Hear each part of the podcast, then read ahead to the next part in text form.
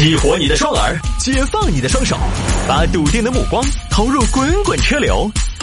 给我一个槽点，我可以吐槽整个地球仪。微言大义，换种方式纵横网络江湖。来吧，欢迎各位继续回到今天的微言大义啊！有听众朋友说，摆一下这个高端火车游五万块钱一次。拉仇恨啊！这个事儿呢是媒体上一周集中报道的。在媒体正式报道之前呢，我在一个朋友的朋友圈看到过宣传海报，但是那个价格呢把我吓到。呃，我就不知道我是怎么进得了这样一个朋友圈的。几万块钱一个人坐火车，当然我后来一想呢也正常，因为你看啊，历史上以前你看有东方快车，非洲也有个比较奢华的火车，现在好像也在运营，叫非洲之奥。我虽然呢哪儿都没去过。但是这些我都知道，其实你就把那个看成是什么呢？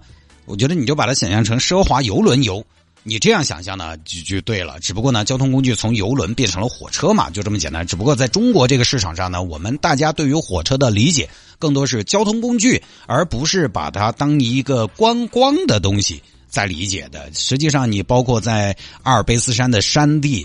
啊，包括刚才我提到的一些景色比较优美的横跨大陆的这样的一些地方呢，它还真的有观光列车这样一个细分的，就是它跑的不快，因为跑得快就不叫观光了，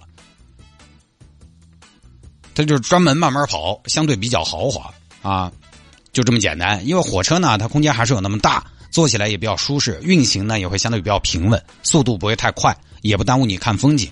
那你说，很多网友说有这个钱我开汽车自驾不行吗？当然不一样，汽车你得自己开，而且空间小。火车呢，相对不太容易受到堵车路况的困扰，准时准点，相对舒适。而且就是火车哈，在列车的这个铁轨的接缝处产生的那种独特的震动，我跟你说，都是很多人喜欢的。哎，那是火车里给人的一种独特的感觉。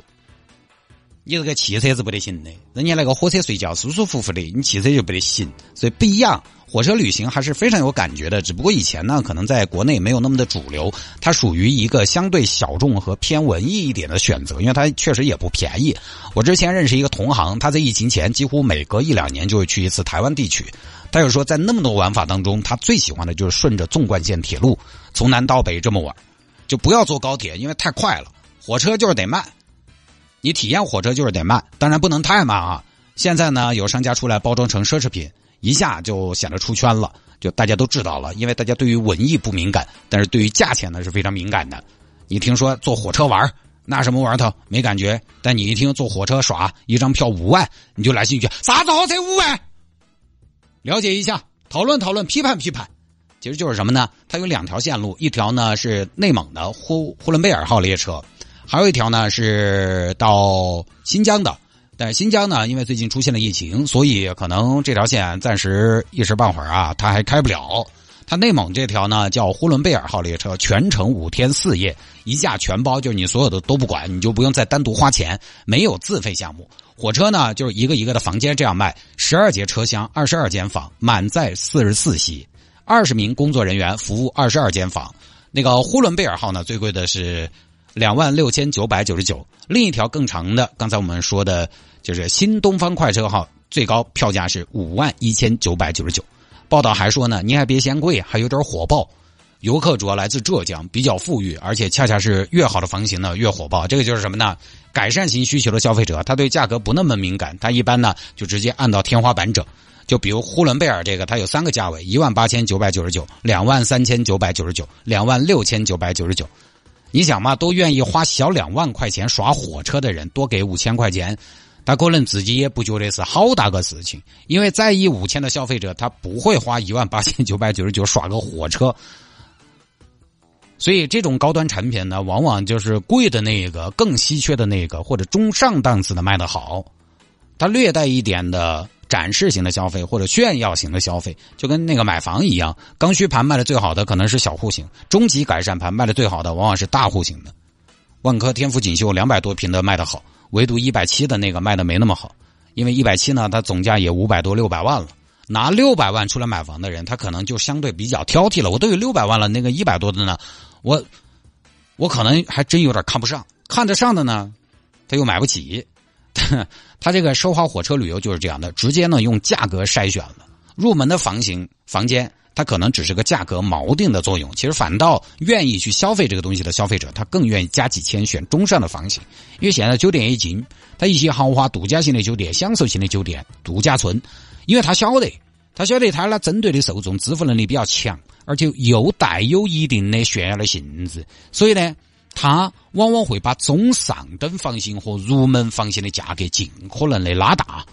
那因为这波消费者的心理就是什么呢？来都来了，我花两万块钱，我得好好享受，对吧？我发朋友圈，我得硬气，我整个入门的不如买个中上的。这个就跟买车是一样的。我前些年苦心钻研中国汽车消费者心理，我就发现一个很有意思的现象：五十万以下的车，大家更愿意买中低配版。相对来说，哈。但是豪华车、低级车，大家更愿意买中高配，不一定是配置。我们就说，呃，实际上你看国内的汽车市场，它分排量嘛，分配排量，同一款车它有不同的排量。我发现一个很有意思的现象，就是大这个级别更高的车，大家更愿意买大排量；而级别更低的车呢，大家更愿意买小排量。就是比如说雅阁、雅阁、帕萨特，当年雅阁卖的最好的不是二点四的。自从有了二点零之后，雅阁卖的最好的一定是二点零的，帕萨特卖的最好的不是二点零 T，一定是一点四 T、一点八 T。英朗当年刚出来卖的最好的不是带涡轮增压的小钢炮，而是自然吸气的。但是呢，宝马 X 五它就一定是三点零比二点零卖的好，三点零得加价，前两年二点零前两年就平价买，是吧？这是为什么？当然主要是因为钱。但是其实也充分说明了，享受型的消费、奢侈型的消费，它确实不谈性价比，不谈实用性。我这个就是得往好的来，就是要往贵的来。消费这些东西的人呢，他支付能力在那摆着，他不差钱，就差享受。他就觉得钱我天天见，你给我见点我没见过的，他非得在这些上面花钱。所以呢，这两年你就发现一个现象：奢侈改善型的消费越贵的，反倒可能还更受欢迎。也不是越贵，就是那种越高端。次高端，它还是很有市场的。就是你说它，嗯，说它贵不贵？它是贵，但是中国那么大，它反正一趟呢就那么几间房，二十多间房，有支付能力的人还是很多的。现在又出不去，以前出得去呢，中国游客怎么消费的？当年马尔代夫，马尔代夫是一岛一酒店，在春节的时候，我曾经在好多年前看到过广告，有的比较小的岛，它甚至可以包岛，就中文广告啊，在国内的。这个报纸上刊发的广告，包岛，整版包岛，十万还是二十万就可以包？你就想想，人家富豪是这么玩的，对吧？几十万那不心疼，你说何况是一个几万块钱的火车？那在疫情之前的二零一九年，二零一九年上半年，当年有个统计，半年中国到欧洲的游客是三百万，人均消费一万二，这个是人均。那高端的就不好想。前些年刚刚兴起的冰岛跑马拉松，非洲看动物，南极看冰山，大溪地玩水。这些地方哪个不是出去一趟就是几大万？现在出不去了吗？这些游客都要在国内旅游市场上消化掉，那当然给得起呀。那有钱人就在那里。现在是供应端需要不停的有新的产品和创意来刺激这些有钱的消费者。有些网友说有这个钱我都可以去马代了，你该不会以为人家坐几万块钱的火车会想去马代而去不起吧？人家可能早就去过了，或者想去的话。他也就去了，要么就不感兴趣，要么现在出不去，好简单嘛，对不对？人都消费几万块的火车了，去不起个妈的？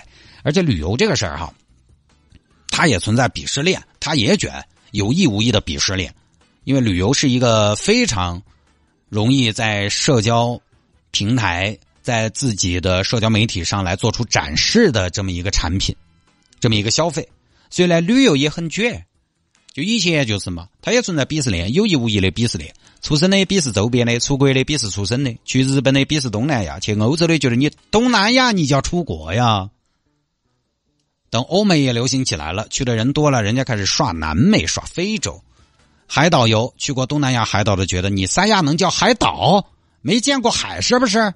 东南亚海岛鄙视海南岛，然后南太平洋海岛鄙视印度洋海岛。马尔代夫俗不俗？知道斐济不？知道帕劳不？知道大溪地不？就一定一定要去小众的远的，我一定要跑在别人前边儿说出来别人不知道。哦，我现在一般都耍巴哈马群岛那边，因为就国人比较少。这话是不是？哎，在疫情前，当年很容易听到嘛？你去俄罗斯，去莫斯科不好使，没什么好嘚瑟的。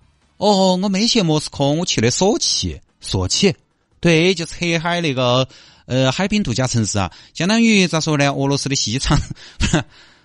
冬奥会啊，全球避暑名城啊。哎，你今年夏天在哪儿避暑的呢？哦，我在天台山。去欧洲千万不要去啥子罗马、巴黎这些啥子哦，直接杀到法罗群岛，发个朋友圈我在这里恍若隔世。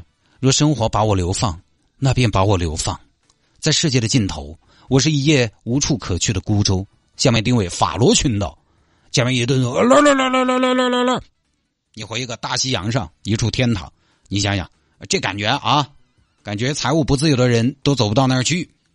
哎，你换个地方，你去三亚，你发个朋友圈，海风、椰汁、海鲜、酒店、泳池，你发出来，下面回复：现在哪个还在耍三亚嘛？人傻钱多数来。对吧？我当时去三亚嘛，我发了一个，就有个听众说：“现在都耍临高了，还是耍海豚湾嘛？”你关你什么事儿？这位听众，你很大概率在听节目啊，没必要，就是大家的诉求不一样，对吧？当然，从发朋友圈这个角度来说呢，你肯定是发点稀奇古怪的东西嘞，哎，人家要感兴趣些。你说哪感觉好，对不对？人家这个火车你耍一趟发个朋友圈，那感觉好好都来问。你在社交平台上就就有相当的存在感，还有就是现在有很多旅游博主，他本来就靠这个东西吃饭，他发点小红书啊，发点其他平台啊，B 站啊啥子的，他做这些东西，他是有流量的，他是有利可图的，对吧？你想嘛，我们就作为一个普通人，人家有些问题愿意问你，愿意请教你，你自己感觉肯定也好嘛，毕竟人家请教你，人家请你教他做事。啊，麻烦你教我做事，那感觉多好，是不是？所以旅游本来也是人本来就是追求一种新奇怪的东西，旅游也一样，加上社交平台嘛，可以放大旅游的获得感，就导致了旅游业内卷。这个时候呢，因为疫情，其实火车的运力也不那么的饱和啊，做一些新的尝试也无可厚非。现在主要呢有个问题，网上的氛围是贵的东西就原罪，当然确实呢。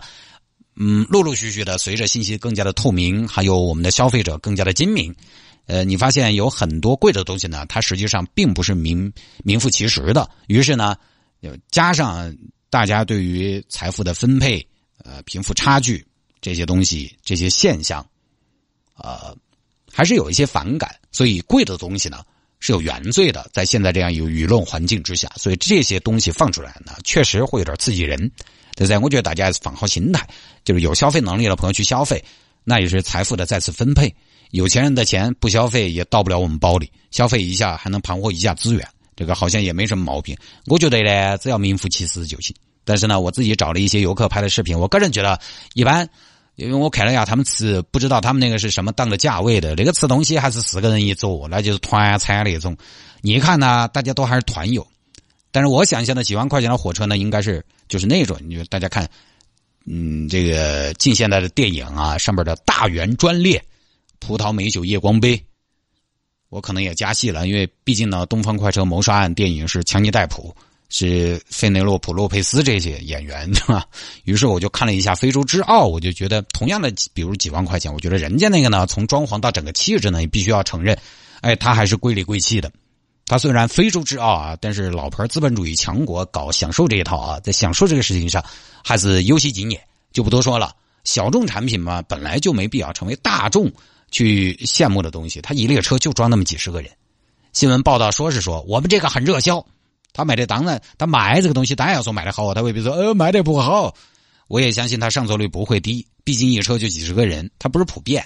就就跟我们前段时间说雪糕刺客一样，雪糕刺客最大的问题不是他卖的好贵，而是他没有明码标价。现在我反正去楼底下小卖部啊、宾馆里边，都是在冰柜上面的玻璃上都贴了价格的。哎，它是整治的这个，这个叫雪糕刺客，就是你不晓得它的价钱，拿出来一结账呢，天价。但是在你明码标价的情况下，其实贵点儿怎么样呢？消费者会用脚投票，市场会教你做雪糕。实际上，即便是雪糕刺客盛行的今天，我看了数据。五块钱以下的雪糕才是大众消费的主流，吃梦龙都已经很奢侈了。只不过呢，还是那句话，贵的东西才显得出来，在舆论上，在话题上才热得起来。就不说了。